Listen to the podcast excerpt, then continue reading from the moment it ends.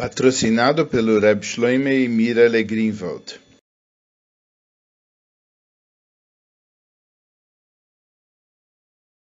Essa é uma Sikha no Likutei Siches, no volume 14, no Parshas Vetchanan, Sikha de número 1. E nessa, na Parshá dessa semana nós estudamos sobre a mitzvah de Shabbos nos Dez Mandamentos. A Sikha, ela fala sobre a última Mishnah do Tratado de Shabbos e faz uma pergunta sobre a ordem de um detalhamento que ocorre com o trabalho de Kshira.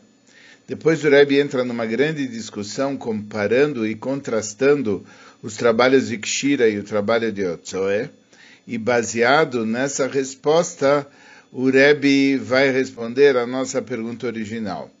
Depois, como quarta parte da Sikha, o Rebbe vai apresentar em Pnimius Ainyonim, da, da forma profunda, o significado do começo e do final do Tratado de Chaves.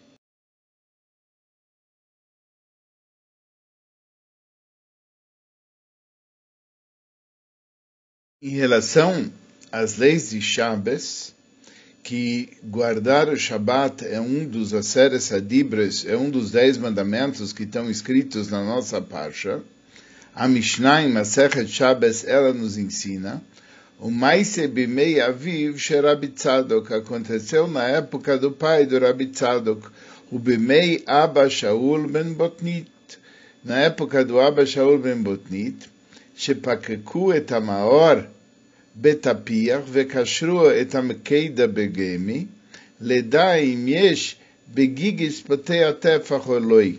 O que é a história? A história era que tinha uma pessoa para falecer, à beira de falecer.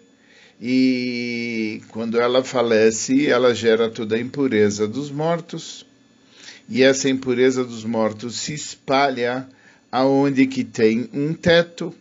E aquilo poderia sair, inclusive, da casa pelo teto, já que tinha um teto que cobria uma vila e podia se espalhar para as outras casas, etc. Só que esse teto estava rachado. Então aqui eles fizeram uma série de medidas, porque quando ele está rachado, se ele tem um, um, buraco, que é um buraco de um tefach, um buraco de um punho, a impureza sai por esse punho, e aí, nesse caso, a impureza não se espalha por todo o teto e por todas as coisas. Então, o que, que eles fizeram? Eles colocaram eles colocaram um objeto no, naquela rachadura para saber o tamanho daquilo que tinha. Eles fecharam a janela, eles uh, fizeram um nó feito com uma grama que não era um nó que durava, etc. E é isso que é a novidade que a Mishnah está trazendo, Midivreem Lamadno, das, daquilo que eles fizeram, falaram, a gente aprendeu, Se fechar, o Moididim pode se medir, Vekoishrim Beshabes, e pode se amarrar no dia de Shabbos. Isso explica que em Shabbos a pessoa poderia até fechar uma janela com uma coisa que é uma tábua que não fica presa, para medir e pode fazer até uma, uma forma de um nó, que é um nó que não dura. Agmar aqui está explicando que a única medida que é permitida é uma medida que tem a ver com uma mitzvah. E também o nó que está se referindo é um nó que não somente é para uma mitzvah, mas uma pessoa pode fazer um nó que tenha uma certa sabedoria, que é chamado Kesher Uman, desde que seja Notchel Kaima, desde que seja não uma coisa que vai durar. Não é um nó que ele per si ele dure. Mas, ou seja, para você poder fazer um nó, tem que ser um nó que é um nó que se desfaça, que é um nó que não dure. Contudo, em relação a fechar, que fechar é comparado com construir, que eles fecharam lá a janela, o Toisves explica, mesmo que não seja por uma mitzvah, você poderia bloquear a janela.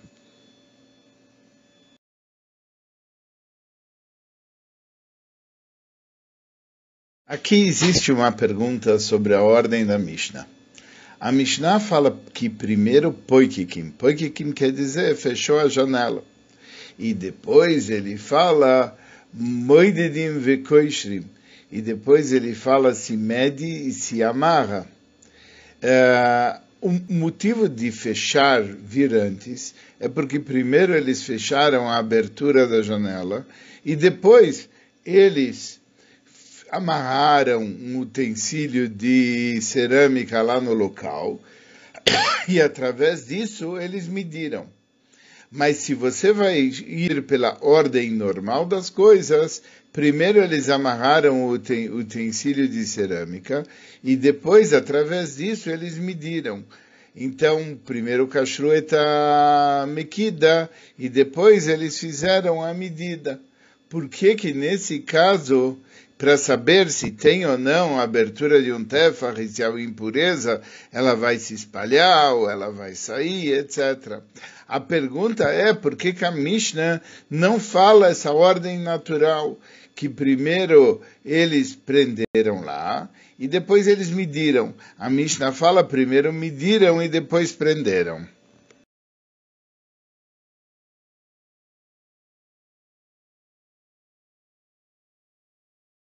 Elaborando ainda na pergunta, a ordem deveria ser primeiro poikekim, fechar janelas, depois koishrim, prender ou amarrar aquele objeto de cerâmica. E por final moidim medir, porque essa é a sucessão dos eventos. E mesmo que você vai me dizer que não, aqui não está contando a ordem da história, mas poike que fechar a janela foi dito antes, por causa daquela regra que o Toisfas falou, que quando você tem duas uh, ações, você tem que falar aquela que é a grande novidade, aquela que é a novidade maior.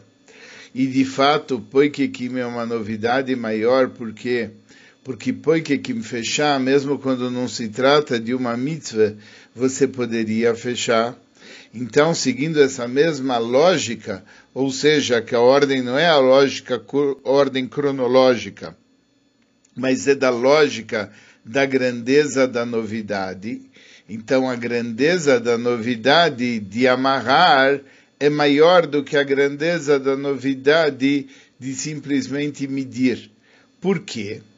Porque quando você está medindo, qual é o problema de medir? Não é um ato que você está fazendo. O problema de medir é uma proibição que os nossos sábios instituíram, mipnei sheu maisechol vizilu shabes, porque fazer medidas é um maisechol, é alguma coisa que se faz durante a semana e seria um desrespeito para o Shabes, mas não que seria um trabalho em específico. Já o caso de fazer nós, quando são aqueles nós que eles duram, isso realmente é um problema porque apesar de que não se trata um nó que vai durar, é um kesher sheino shelkaim, é um nó que não vai durar. Isso seria proibido uh, não pela Torá, já que não é um nó durável. Mas me divrei sofrim, mikra ze gam shelkaima. Pelos sábios, já que se trata de um nó feito com uma certa sabedoria, isso é considerado também como um nó que dura. Ou seja, mesmo que pela Torá aquilo não seria proibido, mas pelos sábios é considerado semelhante a um nó da Torá. E ele só foi permitido porque se trata de uma mitzvah, etc. Então a novidade do nó é maior do que a novidade da medida. Então se você está indo pela regra de você fala novidade maior na frente, a novidade, a novidade de tampar a janela, tudo bem, é a novidade maior. Depois vem a novidade do nó e por último, a novidade da medida. Qual é a lógica da medida ter aparecido antes do nó? Para entender isso, nós vamos começar uma discussão paralela e os frutos, as conclusões da discussão paralela que nós vamos começar, ela vai nos ajudar a compreender qual é a resposta para a nossa pergunta. Nós aprendemos no começo na, no, da Mishnah em Maseches Shabbos que o trabalho de Otsoe, o trabalho de tirar um objeto de um terreno privado para um terreno público ou de um terreno público para um terreno privado, é só configura uma proibição da Torá, um Isur de Oraita, se a pessoa fez as duas partes do trabalho de retirar. Quais são as duas partes? Akira e Anocha. Akira quer dizer retirar de um determinado terreno, e Anocha quer dizer colocar num determinado terreno. Mas se a pessoa não fez as duas partes, não foi ela que retirou ou não foi ela que colocou, ela só retirou ou ela só colocou, a proibição não é uma proibição da Torá, a proibição, um isur midivrei sofrim, a proibição é somente uma proibição dos sábios. É conhecida a pergunta que existe sobre isso por que, que só fazer a Akira, ou só fazer a Anoche, só levantar o objeto de uma propriedade, ou só colocá-lo numa outra, não é também uma proibição da Torá? Por que que seria uma proibição da Torá? Porque isso se chama Hatzishiur. Hatzishiur quer dizer fazer metade da medida. Sempre que existe uma medida, e a pessoa está fazendo metade daquela medida, apesar de que ele não está fazendo a medida inteira, ele está fazendo sim uma proibição da Torá. A medida inteira é a medida para que ele merecesse a punição. E ao fazer meia medida, ele não vai merecer a proibição.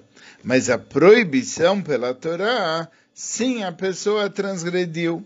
E já que essa é a regra geral, que Hatzishur, a Asur Mideoraita, que metade da medida é proibido pela Torá. Então, por que nós não aplicamos essa regra aqui nesse caso? Se a pessoa só levantou um objeto de, uma, de um local, é metade da, do trabalho. Então, metade da medida deveria ser pelo menos proibido pela Torá. É verdade que ele não vai ser punido, mas pelo menos a proibição ele transgrediu.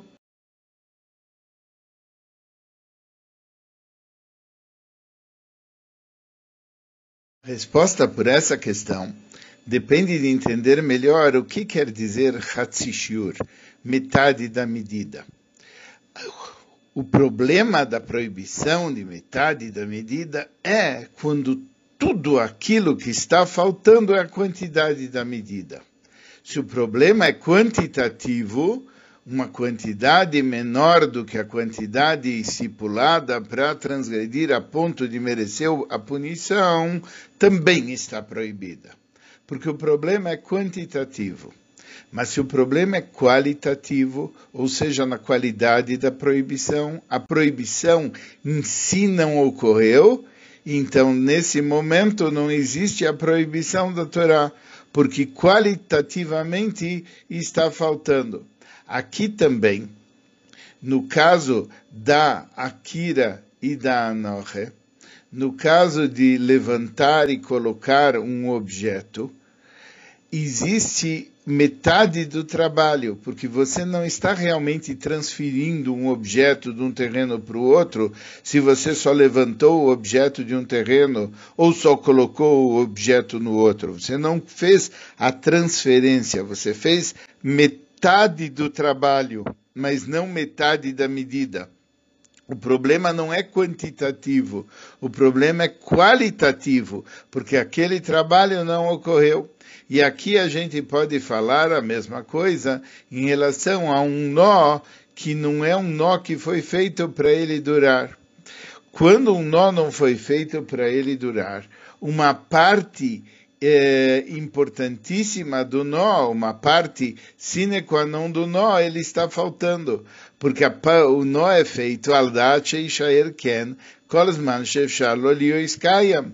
Um nó ele é feito para que ele fique assim e fique amarrado todo o tempo que ele está lá. E quando ele não é feito com essa característica, é dado somente um laço que ele vai se desfazer, não existe de fato uma proibição da Torá. Ah, por que, que você não diz que é metade da medida? Porque não é simplesmente metade, não é uma questão quantitativa, é uma questão qualitativa. No trabalho está faltando uma coisa fundamental do trabalho, que é dar o nó de uma maneira que ele permaneça lá. E somente isso configuraria uma proibição da Torá.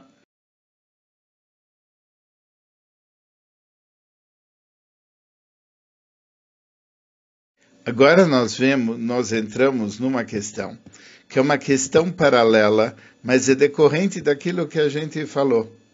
No trabalho de Otsoe, no trabalho de retirar um objeto de um terreno para o outro, quando só existe a kira, que é retirar o objeto, ou só a noja, que é depor o objeto, nós não vemos que aquilo é permitido no caso de uma mitzvah. Inclusive, como os Meforshim eles explicam, a Mishnah, ela estuda para nós o trabalho de retirar um objeto de um terreno para o outro, usando um exemplo de um pobre, de um ani, e de um balabait, de uma pessoa que tem uma propriedade, e ele estaria dando uma coisa para o pobre. E o que, que a Mishnah ela nos ensina? Ela nos ensina que isso é proibido. Isso é proibido, ou é proibido pela Toira, ou é proibido pelos sábios, mas é proibido mesmo no caso de ser uma mitzvah. Então, o que, que a gente está vendo? Que no trabalho de retirar um objeto de um terreno privado para o público, do público para o privado, é proibido mesmo que seja uma mitzvah. Ao passo que no trabalho de dar o nó, aquilo para uma mitzvah, como a gente viu no final do tratado de Shabbos, é permitido. Então vem a famosa pergunta: por que que no começo do Tratado de Chaves, no caso de retirar um objeto, aquilo é proibido mesmo para uma mitzvah, e no final do Tratado de Chaves, no caso do trabalho de dar o nó, aquilo é permitido no caso de uma mitzvah. A, a princípio, os dois são iguais. Os dois não configuram Hatzishiur porque são metade de um trabalho. Então, por que que num caso é proibido para uma, até para uma mitzvah, e no outro caso é permitido para uma mitzvah.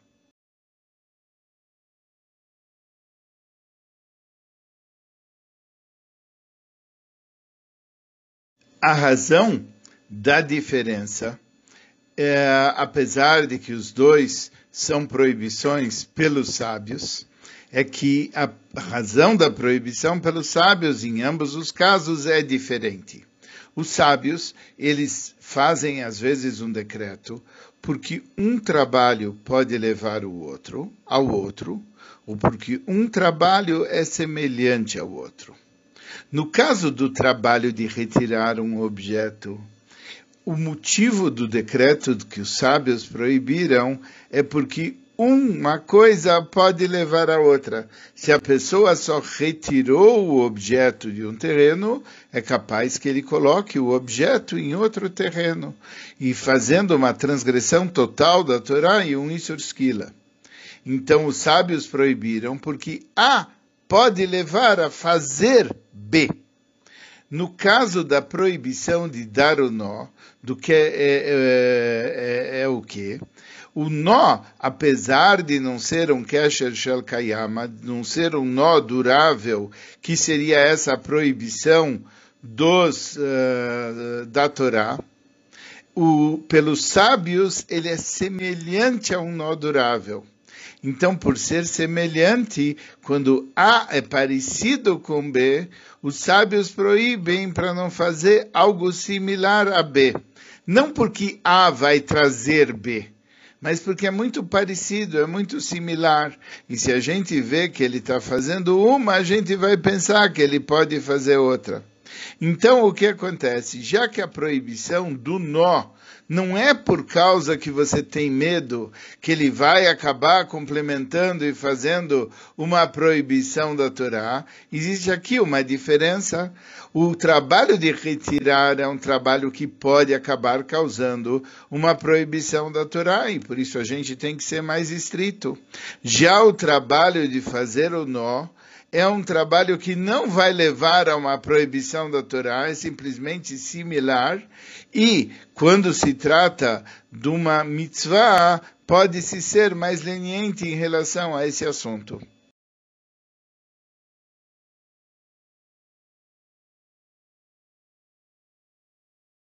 Mas aqui cabe uma pergunta.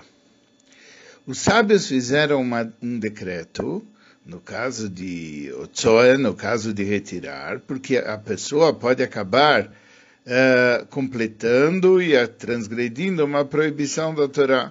Por que, que eles não fizeram também esse decreto no caso do nó, que é um nó que não está durando? Na verdade, a pessoa, quando faz um nó que não está durando, Bom, aqui os sábios permitiram no caso de uma mitzvah, porque não tem esse decreto, mas por que, que não fizeram o decreto? Afinal, um nó que não está durando, ele não precisa nem de um trabalho complementar. Por quê? Porque se a pessoa tem na cabeça dele que ele quer que esse nó dure, a, a diferença do pensamento dele, da forma dele de encarar o nó, transforma esse nó que não foi feito para durar num nó que foi feito para durar. Basta o das sheishair ken leolam. Basta ter o pensamento que vai ficar assim sempre. E isso transformaria aquele ato que a princípio não foi um trabalho total pela Torá num trabalho total. Então, se é assim tão fácil de transformar A em B, por que, que os sábios não decretaram no caso do nó, do mesmo jeito que eles decretaram no caso de retirar um objeto de um terreno para o outro?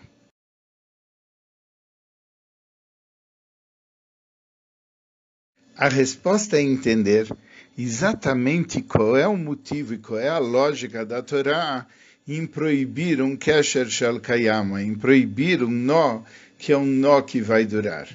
Porque o trabalho de Kshira, o trabalho de dar um nó, é fazer um ribur veichut de duas coisas. É juntar e unir duas coisas. E uma coisa não pode ser chamada junta ou unida, a não ser quando ele é feito de uma maneira que aquilo vai ficar para sempre. A ideia tem que ser que aquilo está unido e, e aquilo vai durar dessa maneira para sempre.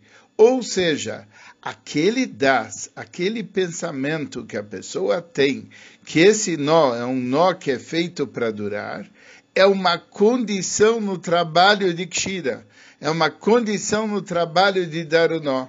E por isso, se a pessoa fez um kesher, se a pessoa fez um nó, e ele pensou, eu vou durar um certo período e depois eu vou abrir o nó, mesmo que a coisa esteja presa junta, isso não se chama que as coisas ficaram ligadas. Isso não se chama um ichud, isso não se chama um ribur. Isso não se chama que houve uma ligação entre uma coisa e outra, porque afinal ele deu um nó para durar um tempinho e daqui a uma hora ele vai abrir. Isso não é ribur e ichud. Isso não ligou uma coisa com a outra. E por isso não é categorizado pela Torá como a proibição de dar o nó.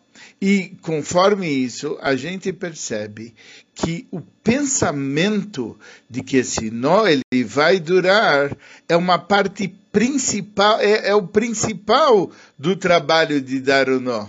E se falta esse pensamento, não basta fazer todo o resto, não é como dar o nó.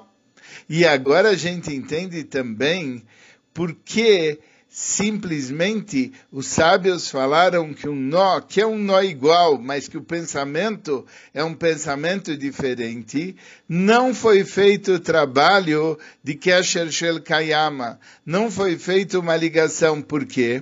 Porque ele é só parecido, ele é só formalmente igual. Mas está faltando o conteúdo, o conteúdo de que vai permanecer unido, que é o que caracteriza o trabalho de ligar, que é o que caracteriza o trabalho de dar o um nó.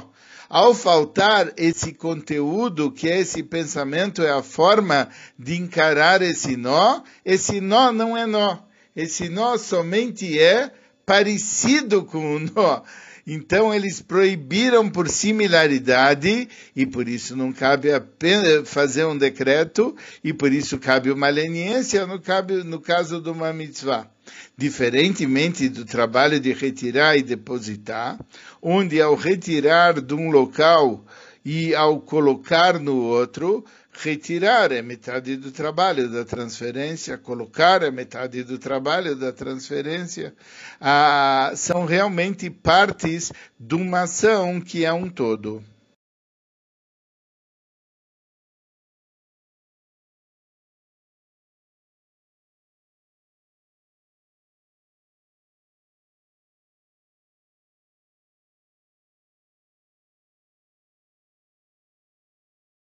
Agora nós podemos entender a nossa pergunta original.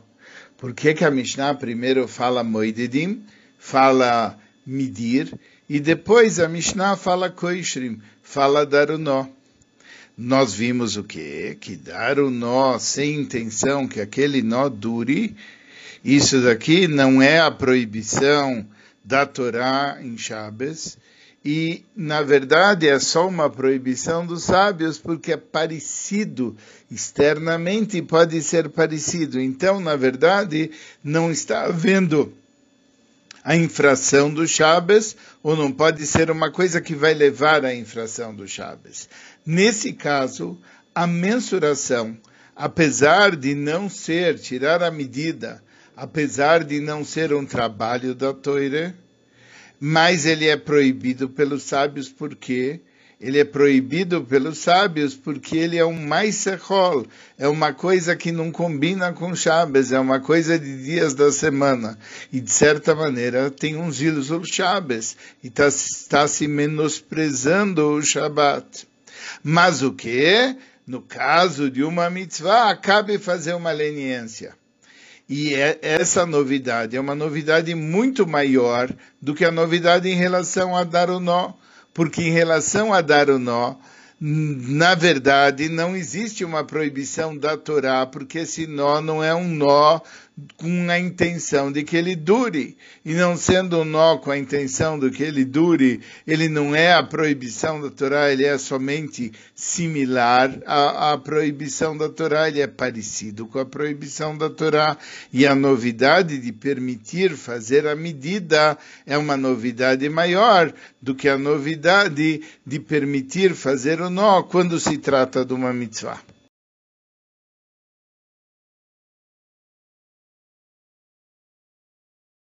Agora nós vamos passar para a explicação em Pnimius Yonim, segundo a parte profunda da Torá, inclusive trazendo alguns ensinamentos para a nossa vida, etc. Por que, que a, a Mishnah ela fala que por causa disso nós podemos fechar, nós podemos medir, nós podemos prender. Por que, que ele não fala é, é, permitido fechar, é permitido, ela fala tudo no presente. Nós fechamos, nós medimos, nós prendemos. Por que, que ele está falando tudo isso no presente e não fala de uma forma infinitiva? É permitido fechar, é permitido medir, é permitido prender. De uma forma profunda, quando nós começamos, agora nós vamos explicar de uma forma profunda o que, que é o começo do Tratado de Chaves e o que, que é o final do Tratado de Chaves e a ligação entre eles. Quando nós começamos com o trabalho de Chaves, o primeiro trabalho que foi estudado pela Gemora foi o trabalho de Otsoe, o trabalho de retirar de um terreno para o outro. Por quê? Porque espiritualmente falando, isso mexe com o seguinte: existe um terreno que é chamado Reshuta Yahid, o terreno do um, que é o terreno particular. Mas o terreno particular simboliza o terreno do Yehido Sheloilam, daquele que é um no mundo todo. E esse aqui é Deus. E esse é o terreno particular. Você tem coisas que estão no terreno de Hashem e está se tirando coisas do terreno do Yehido Sheloilam, daquele que é o um no mundo, e está levando isso para o Reshut Arabim. e está se elevando naquele terreno que é o terreno que pertence a muitos. Um mundo que é cheio de clipot, que é cheio de ocultamento, é um mundo de divisão. Então, a primeiro problema, a primeira proibição que a gente vê em Shabbos é tirar da, do terreno do um e levar para o terreno do muitos, tirar do terreno do Hashem Echad e levar para um mundo onde a gente vê a pluralidade ao invés da singularidade. E, e, é assim que começa o tratado de Chaves. Já o tratado termina falando, e é muito importante ver como o tratado termina, porque tudo vai segundo termina. E ele vai aqui trazer o ensinamento geral sobre Chaves em relação a todos os detalhes, como veremos a seguir.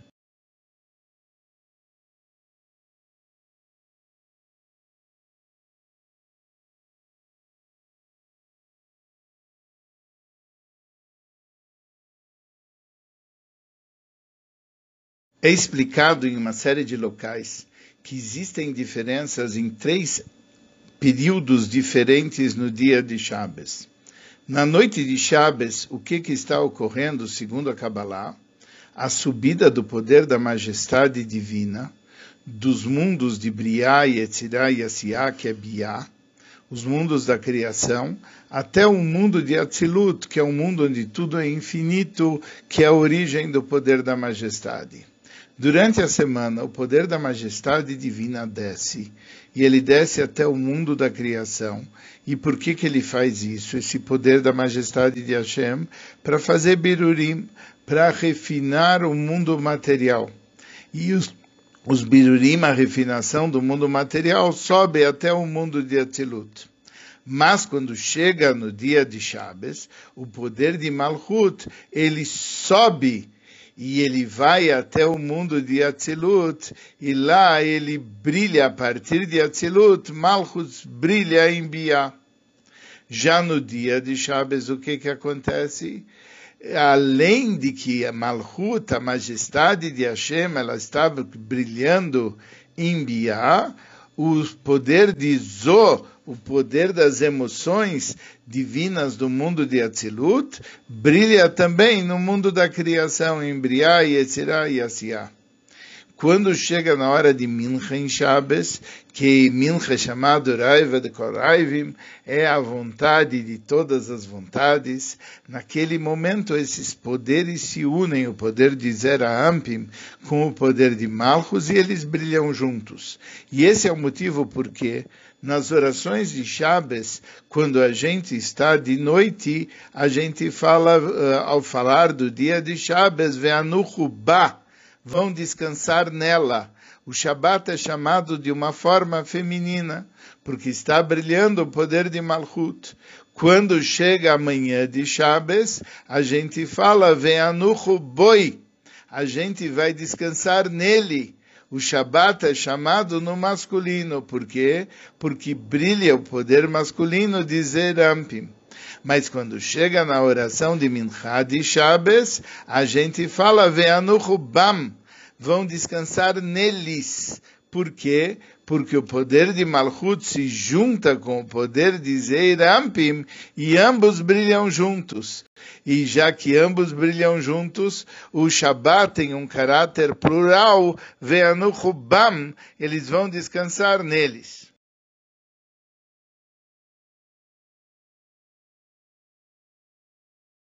Agora vamos ver o que, que acontece no mundo com o dia de Shabbos. Quando chega a noite de Shabbos, há uma subida nos mundos que são, é chamada Liata Olamot. E o poder de Malchut, ele vai para o mundo de Atzilut. E de lá ele brilha para Biyah. De lá ele brilha na criação. O que, que isso significa? Que todas as klipot, todos os fatores de ocultamento de Hashem, eles são pteilot, eles se anulam já a partir da noite de Chaves. E é isso que a gente fala na oração que recebe Chaves. Durante os dias da semana, Malhut desce até o mundo da criação. E o objetivo do poder de Malchut no mundo da criação é refinar o mundo. E para refinar o mundo, Malchut se encontra com Klipot. E as Klipot são importantes, não estão anuladas durante os dias da semana. Mas quando Malchut sobe para o mundo de Atzilut, e no mundo de Atzilut não existe nada negativo, o mundo é, é, está num estágio onde as Klipot elas estão totalmente anuladas. E é por isso que a subida dos mundos que ocorre no dia de Shabbos acaba causando bitula clipas. E isso está ligado com o trabalho da pessoa. Como nós sabemos que através do trabalho da pessoa, a pessoa, de certa maneira, ele vira um sócio de Hashem no ato da criação. É isso que falaram nossos sábios. Ele vira um sócio para Kodesh Borchu no ato da criação. E entre as explicações que existem sobre isso, o Mamarazal eles falam que que o vento do norte ele não pode dar a volta completa, por quê? Porque o lado norte ainda está aberto. O lado norte é o lado da onde vem as clipot, que mitzafon, vai teorá, etc. Deus nos livre.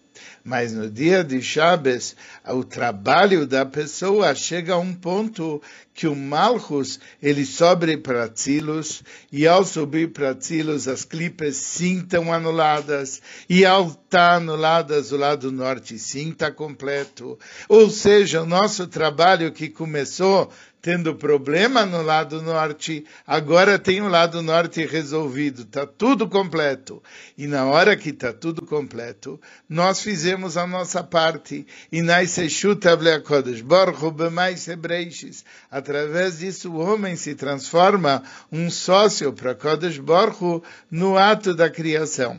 Isso ocorre já na noite de Shabbos, no momento de Kabbalah Shabbos, fazendo Shmira Shabbos, e nesse momento a, a, brilha a luz de Malchus. Em seguida, no decorrer do dia de Shabbos, brilha uma luz mais elevada ainda, que é a luz de Zod e que são as midas que estão acima de Malchus. E depois brilha uma luz superior ainda, que perante aquela luz, os poderes de Zoe e de Malchus, eles se juntam, e é esse poder que se junta que é o que se fala que une eles, e por isso vem a Nuhubam.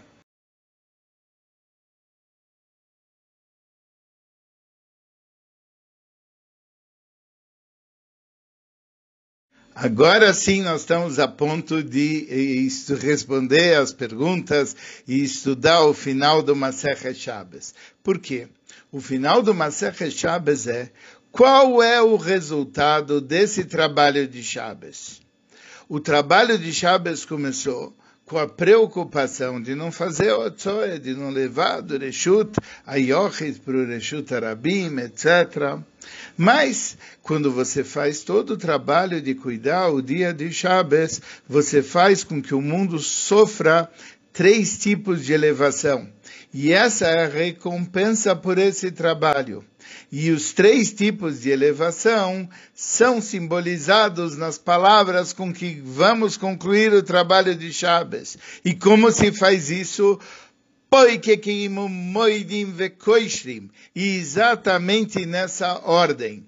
Como que é que se faz? O primeira etapa é poikekim, fechar a janela na noite de Shabbos, quando os mundos sobem e quando as clipas se anulam, aquela janela que estava aberta do lado norte para ter as clipotes, as coisas negativas, o que, que a gente faz com essa janela? Poikekim.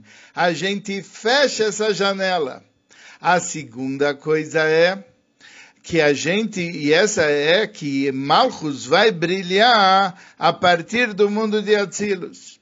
E qual é a próxima coisa? A próxima coisa é o dia de Shabbos, quando as midas lá em cima elas começam a brilhar. As emoções do mundo de Atzilus. E por isso, já que a gente tem a revelação de Midas, o tratado de Shabbos continua dizendo Moidedim. A gente usa as Midas de Atzilus, porque elas começam a brilhar no dia de Shabbos. Finalmente, o que que acontece quando chega a hora de Mincha de Shabbos, brilha uma luz tão elevada que as midas de Shabbos, Zeirampim, com o poder de Malchus, eles se unem e viram uma coisa só. E isso é aquilo que se chama Koishrim. A gente junta o poder de Malchus com o poder de Zerampim. E aí o que que acontece? Isso revela que por trás de todo o universo existe só um Reshut Yochid, um terreno único, que ele pertence ao Yechido Sheloilam. Por isso o trabalho, por isso toda uma Serra Shabbos, ele começa preocupando, será que dá para tirar do Reshut Yochid por Reshut Arabim? Como que termina o tratado de Chaves, não se preocupa que a gente que vai ter solução, e a solução é e todo o universo vai se revelar um universo do que é um grande Reshuta Yochid, que ele pertence ao Yechido Sheloilam, ao Hashem Echad.